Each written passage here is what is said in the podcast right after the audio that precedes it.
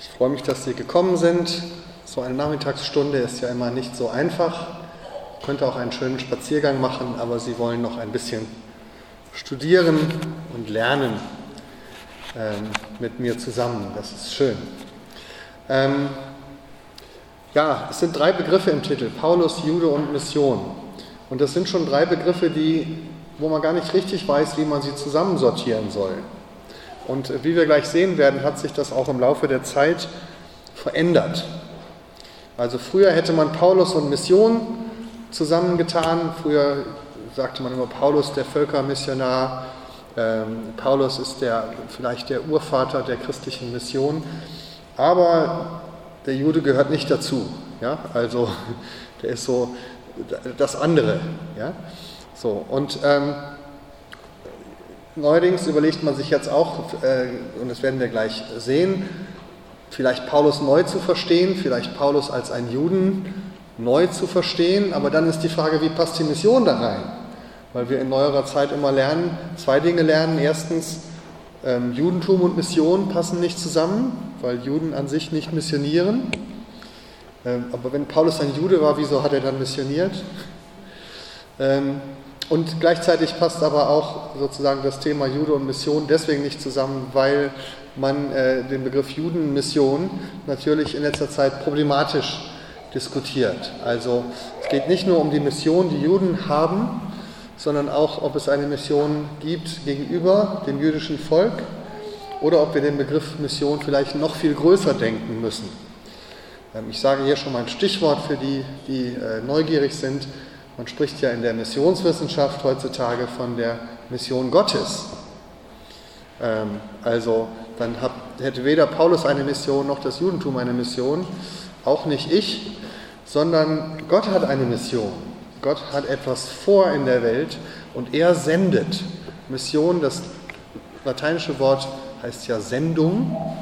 Und äh, nicht ich bin derjenige, der sendet, nicht Paulus ist derjenige, der sendet, nicht das Judentum ist, sind die, die senden, sondern wir sind alle Gesandte in Gottes großer Mission. Und wenn das so ist, dann ist wieder die spannende Frage, wer ist denn nun mit dabei bei Gottes großer Mission? Hat er damit nur die Christen beauftragt oder vielleicht auch sein eigenes Volk, die Juden? Ähm, ist nicht Mission etwas, was schon im Alten Testament anfängt? Indem Gott sein Volk sendet, indem er Abraham sendet, Moses sendet und wir alle teilhaben an einer großen Mission Gottes in dieser Welt. Also insofern, das ist so ein bisschen der Rahmen. Ähm, der Schwerpunkt liegt allerdings in diesem Seminar mehr auf Paulus als auf der Mission. Also eher so die Frage nach Paulus den Juden.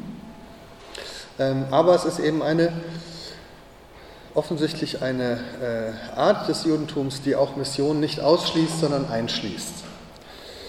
Gut, fangen wir mal vorne an. Paulus, ein Jude, ist das was Neues oder was Altes? Ich glaube, für viele Konferenzbesucher des EDI ist das keine neue Entdeckung. Ähm, vielleicht aber etwas neuer als die Entdeckung, dass Jesus ein Jude war und die Frage ist, was hat das für Auswirkungen, dass Paulus ein Jude ist? Ähm, war er wirklich so jüdisch wie andere Juden? Oder war er ein Jude mit etwas weniger Judentum als andere? Ähm, da, glaube ich, wären wir schon unter uns unterschiedlicher Meinung. Wir werden gleich noch darüber ins Gespräch kommen. Vielleicht fangen wir mal vorne an, einen kleinen Blick zurück in die Geschichte der Bibelforschung und der modernen äh, jüdischen, jüdischen und christlichen Paulusforschung, um mal zu verstehen, wie sich das Paulusbild gewandelt hat. Ähm, Paulus ist ein sperriger Charakter, für viele Christen auch, auch für viele, die die Bibel lieben. Ich merke das bei meinen Bibelschülern, dass sie oft sagen, mit Jesus kann ich ganz viel anfangen, aber bei Paulus wird es schwierig. Nicht nur, weil er sprachlich komplizierter ist, sondern weil ich manches nicht mag, was ich bei Paulus lese. Meine Eltern, die lange Zeit gar nicht so viel in die Kirche gegangen sind, die haben immer gesagt, also mit Paulus kann ich gar nichts anfangen. Ja, also Jesus, das ist noch so, da hat man noch so ja, positive Gedanken. Aber Paulus gilt so ein bisschen immer als der Bösewicht, so der engstirnige, äh, kämpferische, streitbare Mensch, mit dem viele, auch Christen, nicht viel anfangen können. Ähm, und was ich versuche in diesem Seminar und auch in einem Paulus-Buch ist, ein bisschen das Licht neu einzustellen, dass wir vielleicht manches an Paulus besser verstehen und deswegen auch unsere Ablehnung ihm gegenüber vielleicht ein bisschen neu überdenken. Ähm, natürlich sind wir alle überzeugt, dass Paulus Worte Gottes Worte sind, also diese Ablehnung ist äh, nicht grundsätzlich, aber vielleicht kennen Sie das, dass so in der inneren Stimme ein bisschen ähm, man doch etwas lieber Jesus liest als Paulus. Ähm, wir hatten gestern Nachmittag ja ein äh, Treffen mit ein paar äh, Vertretern aus messianisch-jüdischen Gemeinden aus verschiedenen Städten in Deutschland. Und auch da war es verwunderlich für mich zu hören, dass in vielen messianischen Gemeinden offensichtlich Paulus keinen sehr guten Ruf hat. Ähm, also ist alles das Wort Gottes, aber ähm, ich glaube, es hängt damit zusammen, was ich Ihnen gleich vorstellen wollte, dass man Paulus zu Unrecht nachsagt, dass er ein Feind des Judentums war. Ähm, und ich glaube, wenn man genauer hinguckt, entdeckt man, dass das nicht so ist. Ich frage mal eben an dieser Stelle, können Sie mich überall gut hören? Ich sehe ganz viele Leute, die ähm, nicht mich hören. Liegt es daran, dass ich zu schnell spreche? Ist es der Ton in der Halle? Lauter muss es sein, dann versuche ich, ob ich noch näher rangehen kann. Ich könnte, aber dann muss ich so sprechen. Ist denn der Techniker noch da oder nicht mehr? Nicht mehr. Ja, dann müsste ich so sprechen. In Ordnung. Kann man das hier rausziehen? Nee, dann äh, machen wir das so. So. Geht es so besser? Dann stelle ich mich jetzt neben das Pult. Kann ich nur meine Notizen nicht sehen, aber wir kriegen das hin. So. Also, jetzt fangen wir in der Geschichte mal an in der Neuzeit. Und zwar im 19. Jahrhundert, als ähm, das begann, was man die moderne Jesus und überhaupt die moderne Bibelforschung nennt. Albert Schweitzer hat ein Buch darüber geschrieben, die Geschichte der Leben Jesu-Forschung, weil man in dieser Zeit angefangen hat, Bücher über das Leben Jesu zu schreiben aus historischer Sicht und auch über das Judentum. Es erscheint in dieser Zeit, Mitte des 19. Jahrhunderts, die erste mehrbändige Geschichte des Judentums von einem Juden geschrieben, Heinrich Kretz, einer der wichtigsten jüdischen Gelehrten des 19. Jahrhunderts. Und natürlich, wenn man eine Geschichte des Judentums schreibt, dann muss auch Jesus drin vorkommen und auch Paulus. Und Heinrich Kretz hat in seinem ersten Band dieser Geschichte des Judentums Jesus und Paulus jeweils nur in einem Satz erwähnt weil er befürchtete, dass wenn ein Jude über Jesus und Paulus schreibt, dass das zu Ärger führen könnte. Als aber seine Geschichte dann sehr berühmt wurde und eine neue Ausgabe erschien, hat er diese Teile ergänzt. Und was herauskam, war interessant, weil Heinrich Kretz sagt, Jesus war ein Jude, ein Jude, der dem Pharisäertum nahestand, ein Reformer des Judentums, aber auf jeden Fall ein Jude. Das, was Jesus lehrte und was Jesus wollte, war nicht die Feindschaft zum Judentum, sondern äh, eigentlich im Kern das, was gut jüdisch ist. Ähm, das war natürlich für manche Christen schon eine erstaunliche Entdeckung, dass Jesus ein Jude war und äh, Jesus jüdisch lehrte, aber das ist jetzt nicht unser Thema. Das Spannende ist, dass Gretz dann weitergeht und zu Paulus kommt und sein Paulusbild ist dann ganz anders. Ich lese mal ein kurze, kurzes Zitat Schwach an Körper und kränklich verband er damit eine Zähigkeit, die vor keinem Hindernis zurückwich. Reizbar und heftig an Seelenstimmung war er maßlos einseitig, eckig, beharrlich und verfolgungssüchtig. Er hatte nur geringe Kenntnis vom judäischen Schrifttum und kannte die Heilige Schrift nur aus der griechischen Übersetzung. Paulus ging aber geradezu darauf aus, die Fäden zu zerreißen, welche die Christuslehre mit dem Judentum verknüpfte. Paulus fasste daher das Christentum als völligen Gegensatz gegen das Judentum auf. Das ist eine Sichtweise, die sich ähm, die sich verbreitet hat in Deutschland, ähm, nicht nur unter jüdischen Gelehrten, sondern auch unter christlichen. Also Jesus gehört in das Judentum, aber Paulus ist ein Gegner des Judentums. Und äh, mit Paulus geschieht sozusagen der Bruch und die Lösung vom Judentum. Ähm, vielleicht einer der berühmtesten christlichen, christlichen Lehrer aus dieser Zeit, Julius Wellhausen, der steht 1905. 1905 zum ersten Mal den erstaunlichen Satz, Jesus war kein Christ, sondern ein Jude. Ja, da hat man also aufgehorcht und hat gesagt, oh, das ist ein revolutionärer Satz. Jesus war kein Christ, sondern ein Jude. Man muss den Satz aber weiterlesen, um ihn ganz in seiner Zeit zu verstehen. Es geht nämlich weiter. Jesus war kein Christ, sondern ein Jude. Man darf aber das Nichtjüdische an ihm, also das Menschliche, für charakteristischer halten als das Jüdische. Ja? Den Satz muss man sich auf der Zunge zergehen lassen. Also Jesus war ein Jude, das stimmt, aber er war eigentlich mehr Mensch als Jude. So, ne? ähm, und äh, so, das, das ist zumindest wichtiger für ihn. Ähm, und jetzt kommt es eben äh, zu Paulus. Und ähm, er schreibt über Paulus, man kann sich nicht wundern, dass es den Juden so vorkam, als wollte Jesus die Grundlagen ihrer Religion, Religion zerstören. Seine Absicht war das freilich nicht. Er war nur zu den Juden gesandt und wollte innerhalb des Judentums bleiben. Jesus. Der Schnitt erfolgte erst durch die Kreuzigung und praktisch erst durch Paulus. Er lag aber in der Konsequenz von Jesu eigener Lehre und seinem eigenen Verhalten.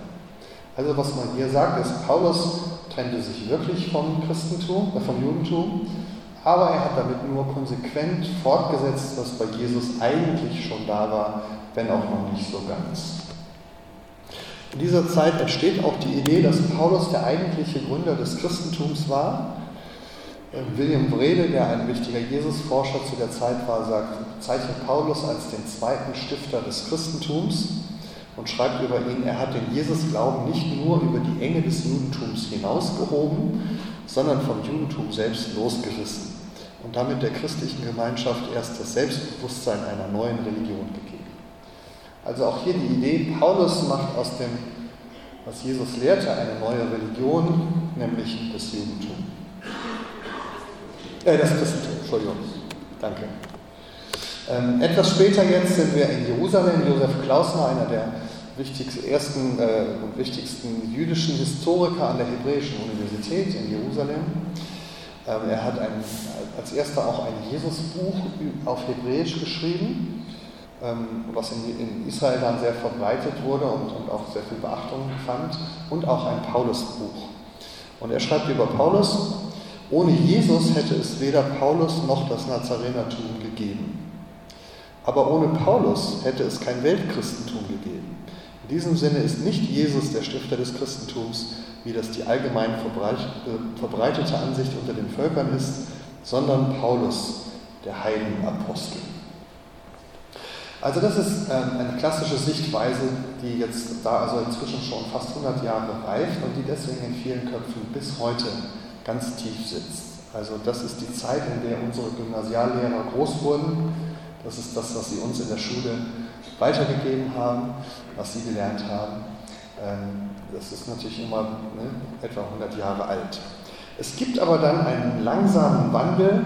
Vielleicht muss man in der alten Schule noch dazu auch Martin Buber nennen. Ich habe jetzt kein Zitat, aber Sie kennen diesen diese Schrift von Buber, zwei Glaubensweisen, wo er ganz grundsätzlich den Unterschied erklärt zwischen Judentum und Christentum und den eben verdeutlicht an zwei unterschiedlichen Glaubensbegriffen.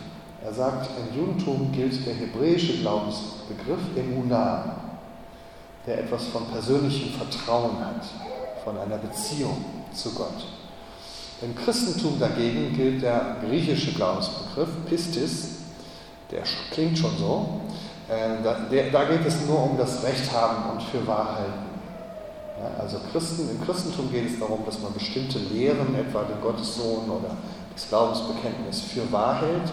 Im jüdischen Glauben, Emunah, geht es um die Gottesbeziehung, um die Vertrauensbeziehung. Und er macht das fest an Jesus und Paulus. Jesus ist ein Vertreter der jüdischen Emunah und Paulus ist ein Vertreter der christlichen Pistis. Ja? Ähm, insofern sagt er, das ist, der, das ist es, warum es Judentum und Christentum gibt, weil die beiden so unterschiedlich sind. Langsam wandelt sich das. Ähm, Anfang des ähm, Jahrhunderts schon Leo Beck, Zeitgenosse von Buber, schreibt etwas differenzierter über Paulus. Paulus habe auf der einen Seite seine Freiheit und Unabhängigkeit vom Judentum verkündet, aber auf der anderen Seite festhält oder festgehalten am Forschen in diesem Judentum und an der jüdischen Denkweise und der jüdischen Lehrart. Er hat so tief im Judentum gelebt, dass er seelisch, seelisch und geistig niemals von ihm freigekommen ist. Man hört den anderen Klang, also grundsätzlich geht es, ist die Vermutung, der Sinn des Christentums ist, dass man vom Judentum freikommt. Paulus habe diese Freiheit zwar betont, aber nicht so wirklich geschafft. Naja, das ist Leo Beck. Wirklich anders wird es dann bei Shalom Ben Churin, ein jüdischer äh, Lehrer, der aus Deutschland stammte und dann nach äh, Jerusalem umgezogen ist, dort eine Gemeinde gegründet hat. Er hat ein Paulusbuch geschrieben in den 70er Jahren, das zum ersten Mal Paulus ganz als einen Juden darstellt. Ein Juden, der nicht Ex-Jude war oder früherer Jude oder noch nicht ganz vom Judentum losgekommen, sondern ein wirklicher Jude. Natürlich bei Shalom ben Kurin ein liberaler Jude, so wie Shalom ben Kurin selber auch. Ja, also einer, der das Gesetz nicht so genau nahm, aber immerhin ein Jude. Er schreibt, es gibt ein wissenschaftliches Dogma, das vor allem unter aufgeklärten Juden sehr verbreitet ist, aber heute auch unter Christen zahlreiche Anhänger findet. Jesus war und blieb Jude, Jesus. Paulus aber vollzog den Schritt vom Judentum zum Christentum. Paulus also ist der Stifter des Christentums, nicht Jesus von Nazareth. Ich glaube das nicht. Paulus ist Jude gewesen und geblieben, das hat ihn nicht daran gehindert, seine Botschaft in die Völkerwelt zu tragen. In seiner Argumentation, in seiner Theologie und insbesondere auch in seiner Christologie, seiner Lehre vom Messias, ist er ein jüdischer Theologe geblieben. Also hier sieht man, wie der Wind sich so dreht. Shalom ben Kurin war da sehr früh ein, äh, einer der christlichen Lehrer, äh, Adolf Schlatter, äh, den viele von Ihnen kennen, hat Ähnliches in seinen Schriften geschrieben. Er war ein Vorläufer dieser neuen Sicht auf Paulus schon sehr früh. Man hat ihn damals verlacht in den 30er, 40er Jahren, als er schrieb, Paulus ist ein jüdischer Gelehrter und blieb auch Jude. Ähm, Im Nachhinein hat man ihn rehabilitiert. 50 Jahre später hat man gesagt, Adolf Schlatter hat damals schon etwas erkannt, was sehr, sehr wichtig und richtig war. In der theologischen Forschung an, der, an, den Universitäten spricht man etwa seit den 80er Jahren von einer Trendwende in der Paulusforschung. Es nennt sich die neue Perspektive auf Paulus und das schließt eben diese neue Sicht mit ein, dass man Paulus nicht als Gegenbild zum Judentum versteht oder als den, der sich lossagte vom Judentum, sondern als jemanden, der aus dem Judentum kommt und im Judentum bleibt mit seinen Überzeugungen.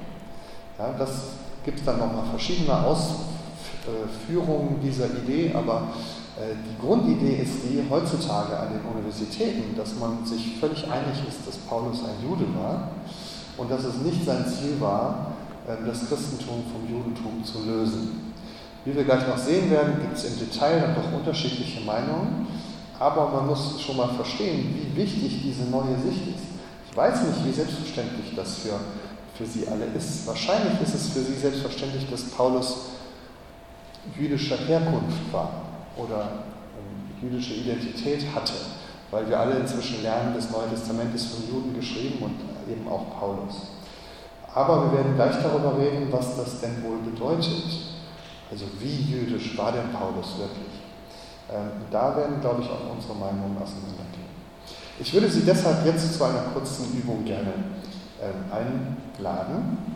Ich weiß, dass es am Nachmittag schwierig ist, aber ich habe gelernt, auch in jüdischen Lehrsälen, dass man am besten lernt in der, im Gespräch mit einem Partner, die sogenannte Cheruta, also man braucht einen Gesprächspartner. Und ich würde Sie einladen, sich einen ganz kurzen Moment zu einem Nachbarn oder einer Nachbarin zu drehen, äh, zwei oder drei, und über zwei Fragen zu sprechen. Zwei Fragen. Und zwar die erste Frage, was würden Sie denn sagen, was Paulus mit dem Judentum verbindet. Also was ist jüdisch an Paulus? Woran kann man das sehen, dass er ein Jude ist? Ja? Also ähm, wo ist Paulus sich einig mit anderen Juden seiner Zeit? Und die zweite Frage natürlich, an welcher Stelle unter, unterscheidet sich denn Paulus von anderen Juden seiner Zeit? Ja? Ist ja auch keine Frage, dass wenn man heute würde man wahrscheinlich sagen, Paulus war sowas wie ein messianischer Jude. Ja? Ähm, und da wissen wir auch, es gibt Gemeinsamkeiten und es gibt Unterschiede. Sprechen Sie noch mal kurz mit Ihrem Nachbarn darüber. Was glauben Sie, was die Gemeinsamkeiten sind? Und was glauben Sie, wo die Unterschiede liegen zwischen Paulus und seinen Mitjuden? Das geht. Wie beim Theaterpublikum. Sehr schön. Aber Sie sehen schon, Tremuta ist eine tolle Sache. Das müssten Sie mal öfter machen. Stellen Sie sich das mal am Sonntagmorgen im Gottesdienst vor. Der Pfarrer sagt mal so drei Sätze und dann drehen Sie sich zueinander und dann wird das erstmal besprochen. Sagen Sie doch mal ein paar von den Dingen, ähm, vielleicht erstmal die Gemeinsamkeiten. Also was sind die wichtigsten Gemeinsamkeiten? Was macht Paulus zu einem Juden? Also seine Ausbildung und seine, seine, seine, seine Bibelkenntnis, er war ein Schriftgelehrter, er hat die Schrift, eins nach dem anderen. Also Schriftgelehrter, seine Verbindung mit der Schrift, mit den Schriften des Judentums, er hat das studiert. Er ist immer, immer in die Synagoge gegangen, auch nach seiner Bekehrung zu Jesus. Und wurde als Jude erkannt an seinem Äußeren seiner Rechte. Er wurde äußerlich als, als ein Jude erkannt. Wo, äh, wo passiert das? In den Synagogen. In den Synagogen. Die Leute haben nicht gedacht, was ist denn das jetzt für ein fremder äh, Mensch da, ne? sondern die haben gesehen, das ist einer von uns. Er hat den Timotheus er hat Timotheus beschneiden lassen, selber oder, oder beschneiden, also selber beschnitten oder beschneiden lassen, ähm, in Apostelgeschichte 16. Das ist eine spannende Frage, die sozusagen ne, etwas darüber sagt, wie er selber mit der Beschneidung umging, auch nach seiner Bekehrung zu Jesus. Inwiefern?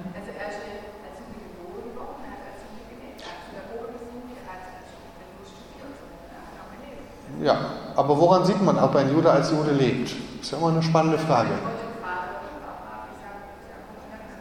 Also sein Glaube war der Glaube an Gott, den, den, den Gott der Väter, Abrahams, Isaak und Jakobs, das auf jeden Fall.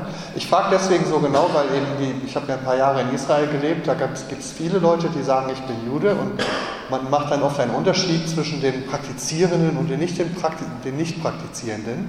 Ne? Und dann auch denen, die an Gott glauben und denen nicht an Gott glauben. Also wir haben halt viele Juden getroffen, die sagen, ich bin Jude, aber ich glaube nicht an den Gott der Väter.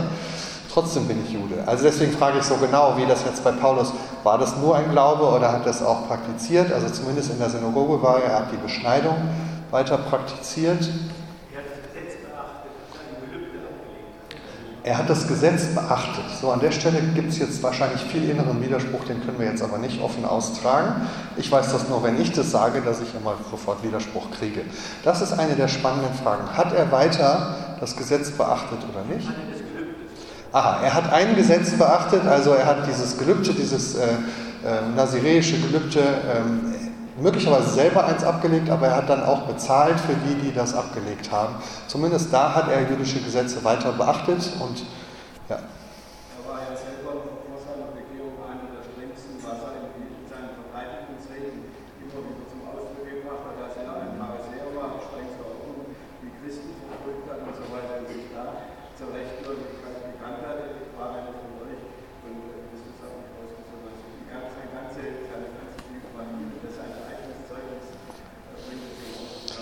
Also in seinen Selbstaussagen über sich selber sagt er, dass ich einer der strengsten war äh, unter den äh, Juden, unter den Pharisäern. Genau, das ist jetzt die Frage, so wie Sie es gerade gesagt haben. Er erzählt dann, wie er zu Christus kam, der ihn da herausgeführt hat. An der Stelle müssten wir uns äh, möglicherweise das genauer anschauen. Ist seine Wendung zu Jesus eine Abwendung vom Pharisäismus oder von der überstrengen Sorte des Pharisäismus?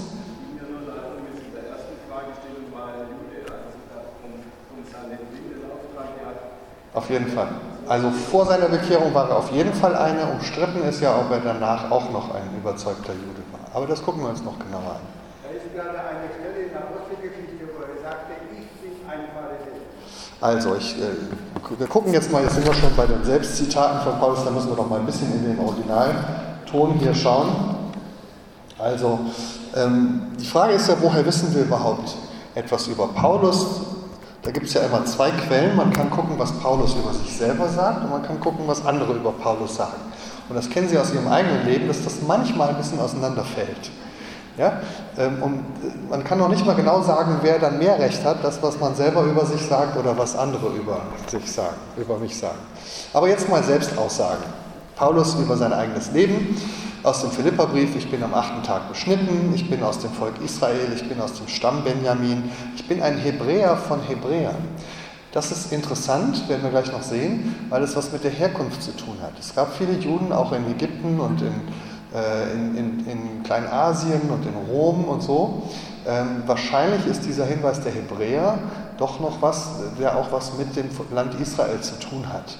Also, dass er sagt, ich bin auch nicht übergetreten, sondern ich habe sozusagen meine Abstammung von Hebräern.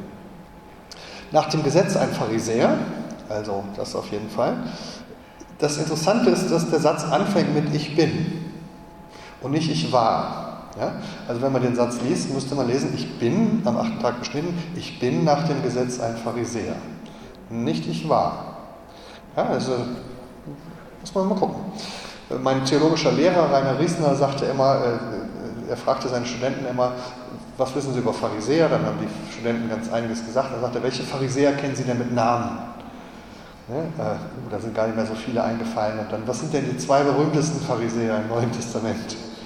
Ja? Äh, und dann musste man darauf kommen, dass einer Paulus ist und der andere. Der ist kein Pharisäer, der ist aus dem Hohen Rat und, und, und äh, Gamaliel. Aber jetzt haben Sie mich gerade erwischt, vielleicht Nikodemus doch, das könnte auch sein. Aber Gamaliel auf jeden Fall auch noch. Gamaliel eigentlich. Das äh, taucht bei Luther immer Gamaliel, aber eigentlich muss man Gamaliel sagen. Gut, also das sind die Pharisäer des Neuen Testaments. Jetzt geht es weiter. Nach der Gerechtigkeit, die das Gesetz fordert, untadelig gewesen. Das ist schon eine Aussage über sich selbst. Ja? Eine Frage, ja.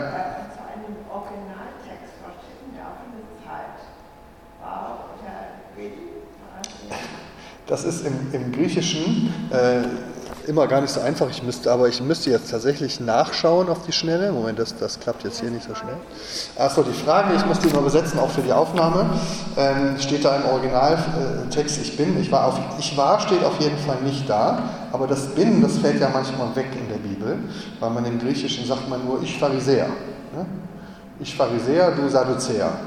Und dann äh, weiß man immer nicht, was ist jetzt das genau, aber ich schaue mal gerade nach, wenn Sie schon fragen, kann man ja kurz in die Bibel schauen. Also,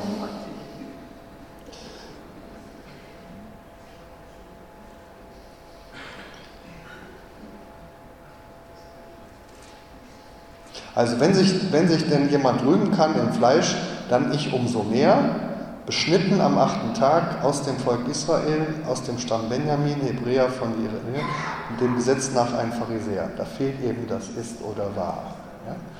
Ähm, so, also nur äh, zumindest die Aussage, ich bin am achten Tag beschnitten, ist ja eine Ist-Zustand. Und auch die, dass ich ein Hebräer bin, dass ich ein Benjaminit bin, das sind alles Dinge, die ich jetzt bin. Dann müsste man beim Pharisäer annehmen, dass er das war, aber er wird oft als Ex-Pharisäer bezeichnet. Aber das ist hier nicht so eindeutig. Gut. Ähm, ganz kurz noch hier, Sie sind Hebräer, Israeliten, Abrahams Kinder. Hier ist nochmal die Stelle, auf die Sie angespielt haben. Ihr habt gehört von meinem Leben früher im Judentum. Hier ist übrigens interessant, weil dort im Original das Wort Judaismus steht. Judaismus, im Englischen sagt man Judaism, das ist für Judentum. Aber wir, gerade in Deutschland kennen wir jetzt die heikle Diskussion zwischen Islam und Islamismus. Ja, und es gibt Gelehrte, die sagen, also das Wort Judaismus muss man eigentlich mit diesen Ohren lesen, dass sozusagen Judaismus äh, schon eine übertriebene Form des Judeseins sei. Ja? Also dass Paulus hier sagen will, ich war ein jüdischer Extremist. Ja? Ähm, Also, weil er dann ja sagt, ich wollte über die Gemeinde verfolgen und zerstören. Ich übertraf in diesem Judaismus viele meiner Altersgenossen in meinem Volk weit und eiferte. Und bei Eifern ist das Wort Zelot drin. Also man kann nicht nur fragen, wer sind die berühmtesten Pharisäer im Neuen Testament, sondern auch, wer sind die berühmtesten Zeloten. Das ist man auch bei Paulus, der sich an drei Stellen als Zelot bezeichnet. Für die, über die Maßen für die Satzungen der Väter. Das sind also seine eigenen Aussagen und jetzt kommen, naja, der Bibelgelehrte sagt, jetzt kommen die Aussagen von anderen, die sind natürlich trotzdem auch Paulus Worte, aber sie sind in der Apostelgeschichte. Das heißt, Lukas schreibt hier eine Rede des Paulus. Ich bin ein jüdischer Mann, geboren in Tarsus in Zilizien, aufgewachsen aber in dieser Stadt hier, wo er gerade spricht, und mit aller Sorgfalt unterwiesen im väterlichen Gesetz zu Füßen Gamaliels und war ein Eiferer für Gott, wie ihr es heute alle seid.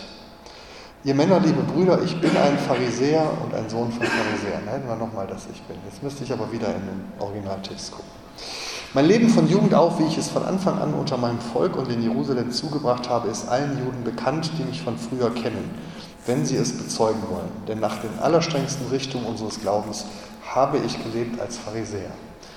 Man kann da reinlesen, wenn man das möchte, habe ich gelebt als Pharisäer und tue es heute nicht mehr. Man kann aber auch sagen, habe ich gelebt als Pharisäer und tue das heute auch noch. Also ich kann zum Beispiel sagen, ich habe als Kind unheimlich viel Gitarre gespielt. Das heißt nicht, dass ich das heute nicht mehr mache. Ja, also. Nein, aber er sagt, was mir gegeben war, habe ich total Schaden geachtet. Das stimmt. Ja, also, jetzt haben wir diese Stelle aus dem Philipperbrief. Jetzt merken Sie schon, ein Seminar ist ein Seminar. Das heißt, ich werde jetzt nicht mehr hier erzählen, sondern wir haben also nach dem Eifer einen Verfolger der Gemeinde, also, sondern wir sind im Gespräch. Nach dem Eifer ein Verfolger der Gemeinde nach der Gerechtigkeit, die das Gesetz fordert, untadelig gewesen. Aber was mir ein, ein Gewinn war, das habe ich um Christi willen für Schaden erachtet. Ja, ich erachte es noch alles für Schaden und die Bibelkundigen unter Ihnen wissen, dass dieses Wort Schaden hier sehr vorsichtig übersetzt ist, gegenüber der überschwänglichen Erkenntnis Christus Jesu, Christi Jesu meines Herrn. Um seinen Willen ist mir das alles ein Schaden geworden und ich erachte es für Dreck, damit ich Christus gewinne. Das ist spannend, weil genau dieser Vers bei vielen das Bild hervorruft, dass sozusagen das Judentum jetzt sozusagen als etwas Schädliches, Negatives Hinderliches von Paulus gesehen wird. Also das war alles etwas Schlechtes. Und deswegen ist es gut, dass ich mich davon abgewendet habe. So kann man das lesen. Ich, das ist immer wichtig bei dieser alten und neuen Perspektive, wenn wir darüber reden, ist es immer sehr spannend, weil man tatsächlich mit beiden Brillen das Neue Testament lesen kann. Man kann die alte, äh, sozusagen die, die gewohnte Brille aufsetzen und das so verstehen, also ich habe das alles für Mist erachtet, dann kann man sagen, Judentum ist Mist für Paulus. Ne, man kann mit der neuen Perspektive, wenn man sagt, vielleicht ist er ja doch noch Jude geblieben, dann muss man so eine Stelle natürlich sich angucken und sagen, wie hat er das denn dann wohl gemeint? Warum sagt man denn sowas? Und die Erklärung der neuen Perspektive ist die, dass er hier der Vergleich wichtig ist. Also er sagt, das alles ist für mich so wertvoll wie ein Haufen Mist im Vergleich zu dem, was ich in Christus gefunden habe. Weil es steht ja hier um Christi Willen und auch gegenüber der überschwänglichen Erkenntnis Christi Jesu meines Herrn. Ja, also unter dieser neuen Sichtweise würde man sagen, Paulus sagt hier, das alles scheint mir wertlos im Vergleich zu dem, was ich in Jesus gefunden habe. Also das wäre so, wie wenn ein ähm, Popstar ja, jetzt sagt, also ich habe Ruhm gehabt und Ehre und, äh, und habe Riesenkonzerte gehabt und so weiter und das alles erachte ich für wertlos gegenüber meinem christlichen Glauben an Jesus. Ja? Das heißt jetzt nicht, dass er denkt, okay, ich höre jetzt zum Beispiel auf, Popmusik zu machen oder Konzerte zu gehen. Ich werde vielleicht sogar noch bekannter. Aber der Wert ist sozusagen nichts im Vergleich zu dem, was ich durch Jesus habe. Ähm, er würde aber nicht sagen, das ist sozusagen jetzt böse, ähm, weiterhin Konzerte zu gehen. Aber Popmusik ist ja ein schwieriges Thema. Könnte ja auch ein klassischer Musiker sein oder ein Künstler, der malt. Ähm, der jetzt sagen würde, all das ne, ist, für mich nichts wert. Oder König Salomo. der sagt, alle mein, alle mein Reichtum, all das ja, ist nichts wert im Vergleich zur Erkenntnis Gottes. Ja, und das würde immer noch nicht heißen, dass das alles sozusagen böse, schädlich oder etwas ist, was man, was man weggeben muss. Auch Salomo hat sich nicht von seinem Reichtum getrennt, sondern er hat nur gesagt, das ist unwichtig im Vergleich zu Gott. Also, beides ist möglich, aber vielen Dank für den Hinweis. Ja, aber viele Christen würden das so lesen, dass sie sagen, aha, da ist ja der Bruch mit seinem früheren Leben. Also er hat sich abgewendet von diesem Judentum. Okay, ähm, jetzt haben wir ganz viele Gemeinsamkeiten gesammelt. Habe nur gesagt, dass die Gerechtigkeit nicht mehr aus meinem Tun kommt, sondern aus Christus. Ja. Das war ja das, was er als dieses überschwängliche vorteilhaft erkannt. Also, manche Leute würden sagen eben, er hat sich nicht, und das ist jetzt Teil dieser neuen Perspektive, früher hätte man gesagt, er hat sich vom Judentum als einem falschen Glauben abgewandt und dem Christentum als einem richtigen Glauben zugewandt. Die neue Perspektive würde sagen, er hat sich vielleicht nur abgewandt von der Selbstgerechtigkeit und hingewandt zu einer Glaubensgerechtigkeit. Ne? Äh, das wäre was anderes. Also ich bin vorher ein selbstgerechter Jude gewesen und jetzt bin ich ein durch Jesus gerechtfertigter Jude. Ne? Das wäre sozusagen auch eine Lesart. Und da sehen Sie schon, man kann das so oder so lesen. Also, jetzt haben wir ganz viele Gemeinsamkeiten. Wir haben auch schon, haben wir denn Unterschiede? Wer hat denn Unterschiede zwischen Paulus? Also, einen haben Sie gerade benannt. Ne? Also, dass man sozusagen all diese jüdischen, dass ich zum Stamm Benjamin gehöre und dass ich das alles habe, dass ich Hebräer bin, dass man das alles als Mist bezeichnet, weil es etwas viel, viel Wichtigeres gibt. Das würden wahrscheinlich schon viele Juden nicht machen, die wir kennen. Ja? Insofern, das ist ein, ein gut beobachteter Unterschied. Gibt es noch andere Unterschiede? Keine. Oh.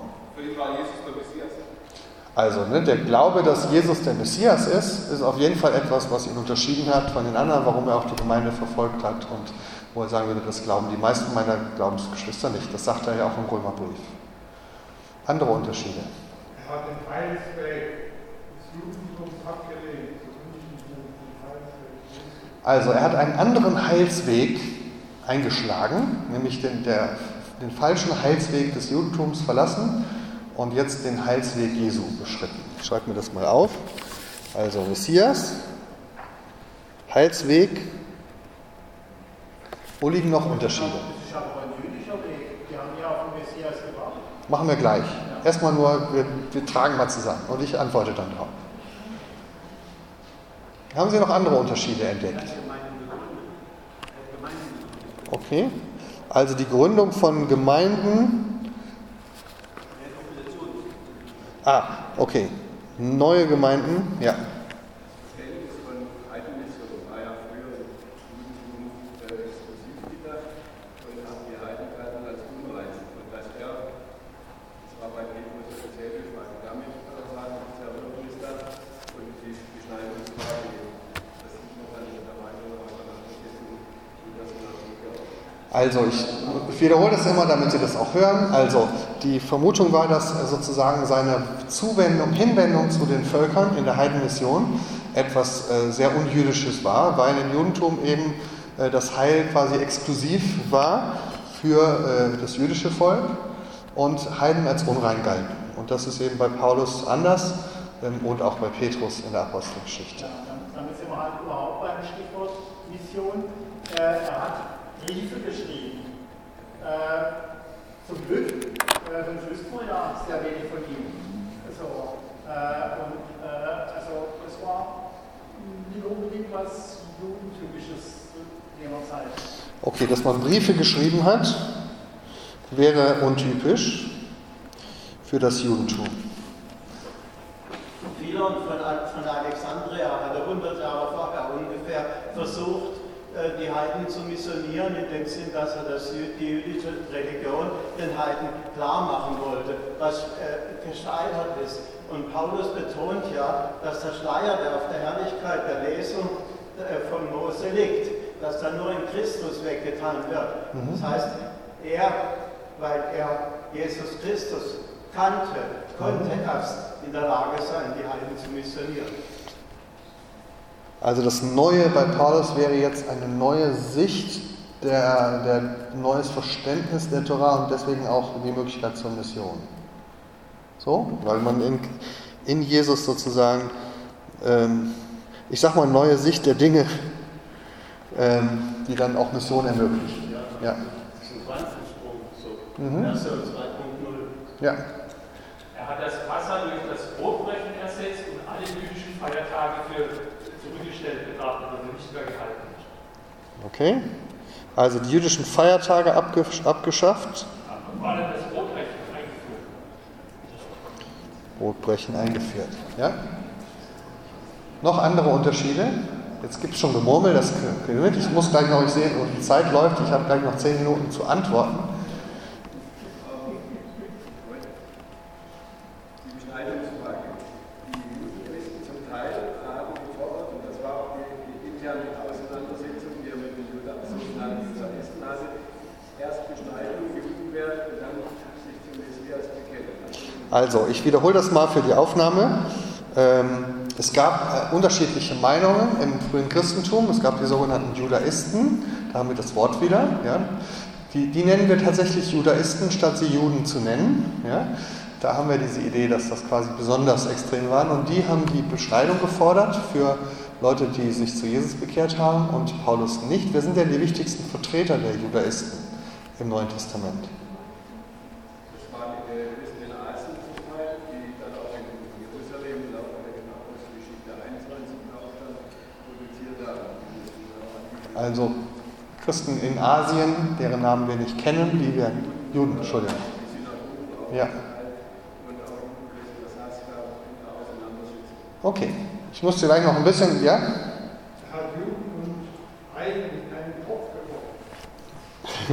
In einen Topf geworfen. Er hat Juden und Heiden in einen Topf geworfen, war die Vermutung. Kann man das noch genauer sagen, wie man die in einen Topf wirft? Die Juden haben nicht, stehen nicht besser da vor Gott. Aha, eine Gleichstellung der beiden vor Gott. Also er hat ein Damaskus-Erlebnis gehabt, hat so eine Berufung erlebt und hat den inneren Auftrag gehabt, Gemeinden zu gründen, ist ja schon erwähnt worden, aber hat dann die Gemeinde als ein Geheimnis bezeichnet, das vorher noch niemand gekannt hat. Okay, also die Gemeinde sei ein Geheimnis, obwohl es ja schon ganz viele jüdische Gemeinden gab. Und jetzt sagen Sie, das ist eben sozusagen, es muss noch etwas Neues passiert sein, was es vorher nicht gab. Okay, ich muss jetzt mal, wahrscheinlich haben Sie noch viele andere Vermutungen, sonst, aber jetzt komme ich sonst nicht mehr dazu, meine Cent dazu zu sagen. Ich will Ihnen noch ganz kurz jetzt in drei Minuten ähm, einen kurzen Ausschnitt zeigen aus einer ganz aktuellen äh, Doku des ZDF. Die lief am Pfingstmontag, also vor drei Wochen, ähm, von Petra Gerster. Die, macht, die hat letztes Jahr schon so einen Jesus-Film gemacht und jetzt war der große Paulus-Film, war auch immer angekündigt im ZDF. Hat ihn von Ihnen jemand gesehen? Nicht so viele. Ja? Ist immer spannend, weil die natürlich zusammenfassen, was wirklich sowohl die, der Volksglaube ist, als auch die wichtigsten Theologen, die sie da befragt haben. Und das ist spannend, was da jetzt rauskam. Es ist, ich habe nur die drei Minuten, die über sozusagen die Kernerkenntnis des Paulus sprechen und ähm, das, was sozusagen den Kern seiner Botschaft ausmachte. Und das schauen wir uns mal eben an. 15 Tage soll Paulus bei der Urgemeinde geblieben sein. Aus ersterem ließ er sich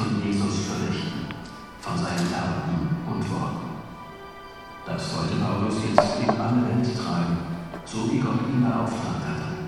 Genau das war jetzt seine Mission. Solche Römerstraßen waren damals das, was heute Autobahnen sind. Die Superhighways der Antike. Das machte sich Paulus zunutze und legt in 20 Jahren mehr als 16.000 Kilometer zurück. Einmal um die halbe Welt. Als Missionar musste man damals wirklich gut zu Fuß sein. Sicher und schnell reisen hieß die Devise, dank gut ausgebauter Steinstraßen, mit denen die Römer ihr ganzes Reich überzogen. Sie führen von der Hauptstadt Rom bis zu den äußersten Grenzen des Imperiums. Durch Wälder und unberührtes Land, vorbei an Legionslagern, Dörfern und Städten. Sie dienen der Globalisierung der Macht, des Handels, jetzt auch des christlichen Glaubens. Dem Missionar Paulus muss das engmaschige Straßennetz wie ein Geschenk Gottes vorgekommen sei? Sein erstes Ziel ist Antiochia. Hier gab es bereits eine kleine Christengemeinde, doch sie steht nur im Namen offen. Nur wer bestimmt ist und die jüdischen Essensregeln befolgt, wird aufgenommen. Doch Paulus will so viele Menschen wie möglich bekehren. Bevor Paulus Christ wurde, war er der Ansicht, Gott hat eine gute Ordnung, das Gesetz gegeben, um sein Leben Gott gefällig zu führen. Und er hat plötzlich gemerkt, dass es darauf gar nicht ankommt, dass alles schon geschehen ist, dadurch, dass Jesus von Nazareth erreicht hat, dass Gott freundlich auf die Menschen schaut. Man muss ihn nicht erst freundlich stimmen, man muss nicht bestimmten Vorschriften folgen, damit vollkommen klar ist, dass das Gott gefällt. Es ist alles schon getan und insofern kann man dem Gesetz folgen, wenn man möchte. Man muss aber auch nicht. In der Urgemeinde betrachtet man die eigenmächtige Kursänderung durch Paulus mit Sorge. Er wird nach Jerusalem zitiert. Im Jahr 48 kommt es hier zu einem Krisengipfel, Hardliner gegen Liberale.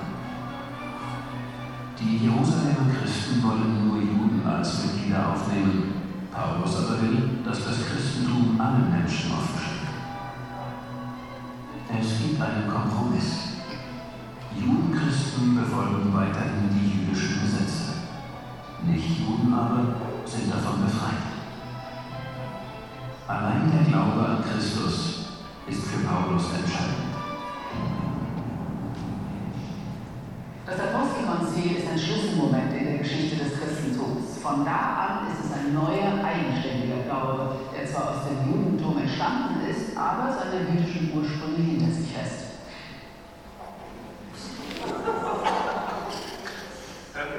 Ja, das war eine kurze, das ist ja geschickt im Fernsehen, muss man präzise sein. In drei Minuten haben die sozusagen 100 Jahre Paulusforschung versucht zu kondensieren mit erstaunlichen Ergebnissen. Ja? Der Rest ist jetzt so, wie Paulus Gemeinden gegründet hat. aber das war der theologische Kern. Ja? Die Entstehung des Christentums aus dem Judentum und das an dieser Stelle seine Wurzeln hinter sich lässt, als Paulus sich gegen den Willen der, der Urgemeinde von Jerusalem dazu entschließt, auch Nichtjuden in die Gemeinde aufzunehmen, weil er die wichtige Erkenntnis hat, Gott ist uns gnädig, ohne dass wir ihn erst dazu überreden müssen. Ja, so. Ähm, und ich will jetzt nochmal meine restliche Zeit nutzen, ganz kurz hier auf die Kernpunkte einzugehen. Äh, manches von dem, was Sie genannt haben, ähm, kommt da drin vor. Ähm, an welchen Stellen, also jetzt haben wir diese Gemeinsamkeiten und Unterschiede. Ich gehe jetzt mal nur auf die Unterschiede ein weil wir sind uns einig, dass es sozusagen Paulus ähm, eine jüdische Identität hatte. Da können wir uns inzwischen schnell darauf einigen, das wurde nur früher in Frage gestellt. Das war sozusagen früher die große Frage, Diaspora-Jude gegen echter Jude. Ja, weil man hat Paulus unterstellt, ähm, weil er aus der Diaspora kam, ähm, war er sowieso schon so liberal, dass ihm das Judentum nicht so wichtig war. Und jetzt wollte er quasi all, ne, ähm, sozusagen die Grenzen öffnen, so ähnlich wie Philo seinerzeit, der auch aus der Diaspora kam. Und Paulus wollte jetzt quasi sein liberales Judentum jetzt auch durchsetzen.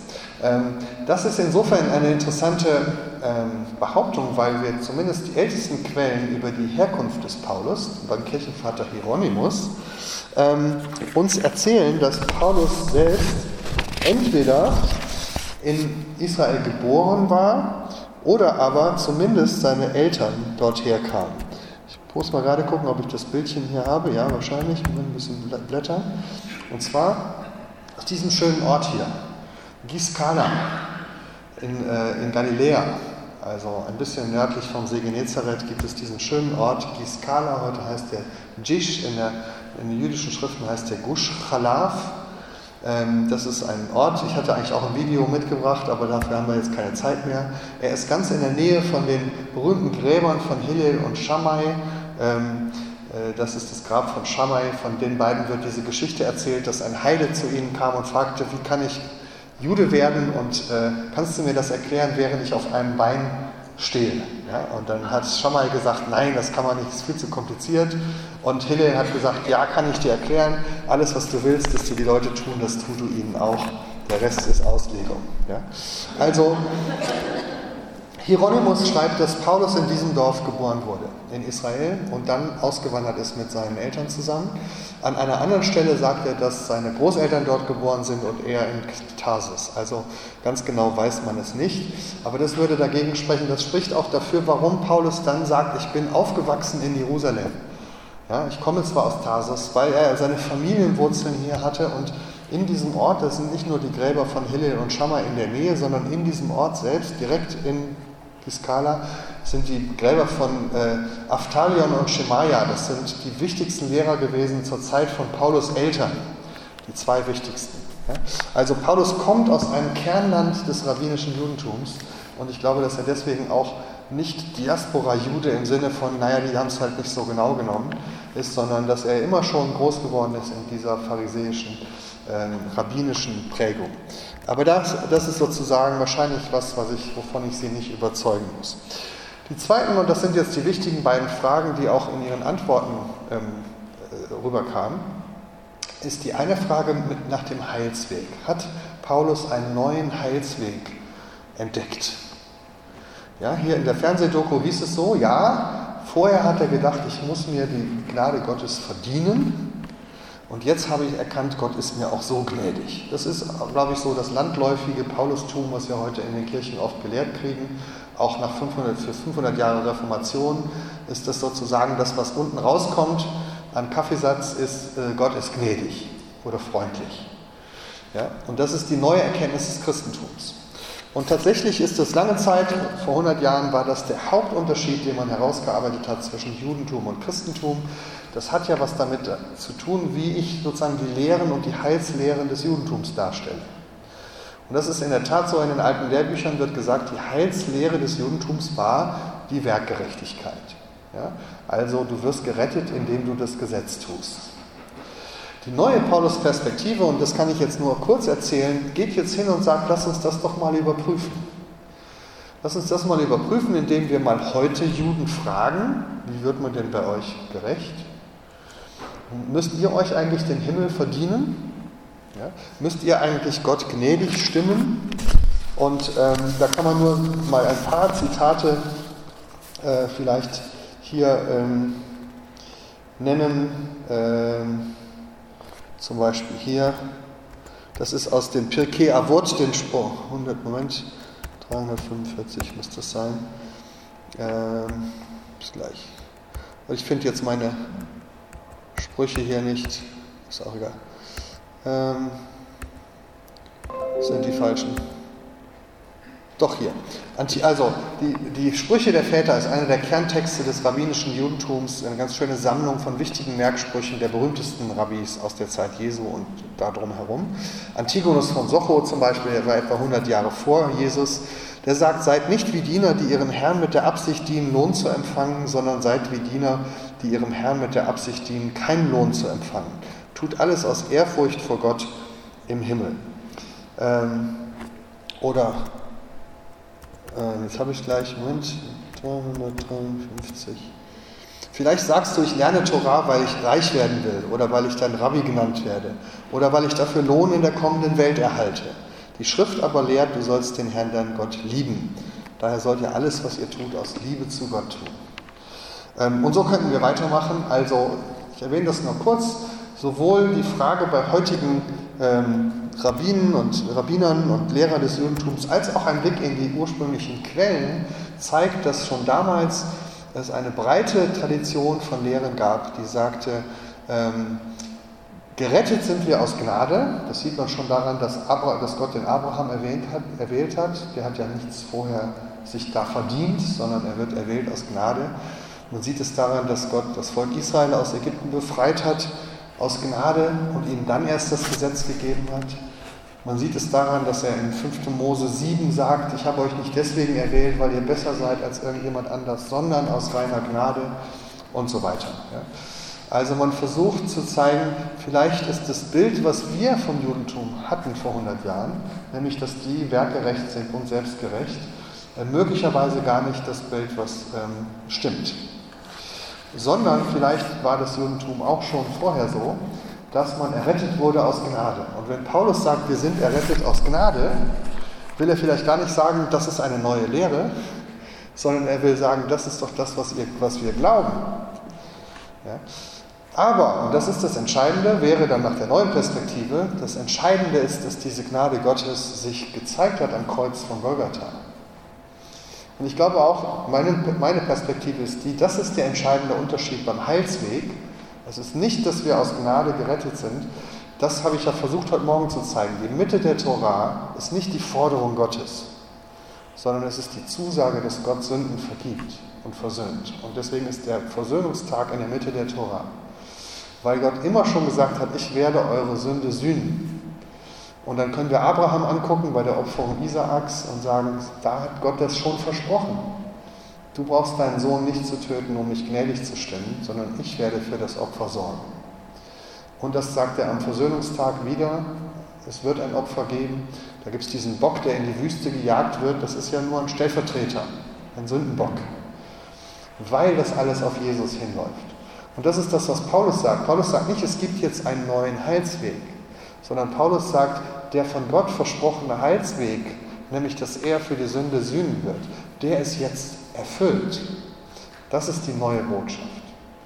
Ganz kurz gesagt. Ja? Also das, die neue Paulus-Perspektive würde sagen, in, in der Frage nach dem Heilsweg unterscheidet sich Paulus gar nicht so groß vom Judentum. Das Neue ist, dass er sagt, in den Messias Jesus ist dieser Weg gegangen. Und das ist der Unterschied zum Judentum um ihn herum, die sagen, wir warten noch darauf, ähm, dass sozusagen dieser, diese Erlösung geschieht. Das ist also der Heilsweg. Und das Zweite, nur jetzt ganz kurz, weil um Viertel nach geht es ja schon weiter. Das Zweite ist die Frage nach dem Gesetz. Da müssten wir jetzt in, wirklich in die Bibel hineinschauen. Also ich habe mir ein paar Sachen aufgeschrieben hier. Äh, Paulus äh, lehrt die Beschneidung des Herzens und deswegen braucht er keine äußere Beschneidung mehr. Ähm, Paulus feiert die jüdischen Feste nicht mehr, sondern stattdessen das Brotbrechen. Ähm, er macht keinen Unterschied mehr zwischen Juden und Heiden, das wäre die Frage, was man darunter versteht. Aber auch die Unreinheit der Heiden, für ihn sind Heiden nicht mehr unrein, sondern man kann zusammen essen. Wenn wir da jetzt im Einzelnen jedem dieser Gesetze nachgehen würden, glaube ich, begründen zu können und zeigen zu können, und das habe ich versucht in meinem Buch zu tun, und ich fasse damit nur zusammen, was viele Forscher heutzutage sagen und schreiben, dass Paulus, wenn wir genau hinschauen, an keiner Stelle des Neuen Testamentes ein Gebot der Tora bricht oder dazu aufruft, das zu tun. Ähm, wir können genau feststellen, dass Paulus ja sagt, Heiden, nicht Juden, brauchen sich an die Tora nicht zu halten, sollen sich sogar nicht dran halten. Die sollen sich nicht beschneiden lassen und so. Aber er sagt an keiner Stelle, dass Juden das auch nicht mehr machen sollen. Es gibt auch kein Beispiel dafür, wo Paulus zum Beispiel, also wenn wir sagen, er hat die Feste nicht gefeiert, müssten wir entweder nachweisen können, dass er ein Fest nicht gefeiert hat, das ist schwierig. Wir müssten aber einen Satz finden, wo er irgendwo sagt, wir feiern die Feste nicht mehr. Was wir finden, ist, dass er extra zum Pfingstfest nach Jerusalem fährt, nach seiner dritten Missionsreise. Warum fährt er extra zum Pfingstfest dorthin? Ähm, wir finden, dass er diese, dieses Gebot, das Gelübde im Tempel noch einlöst.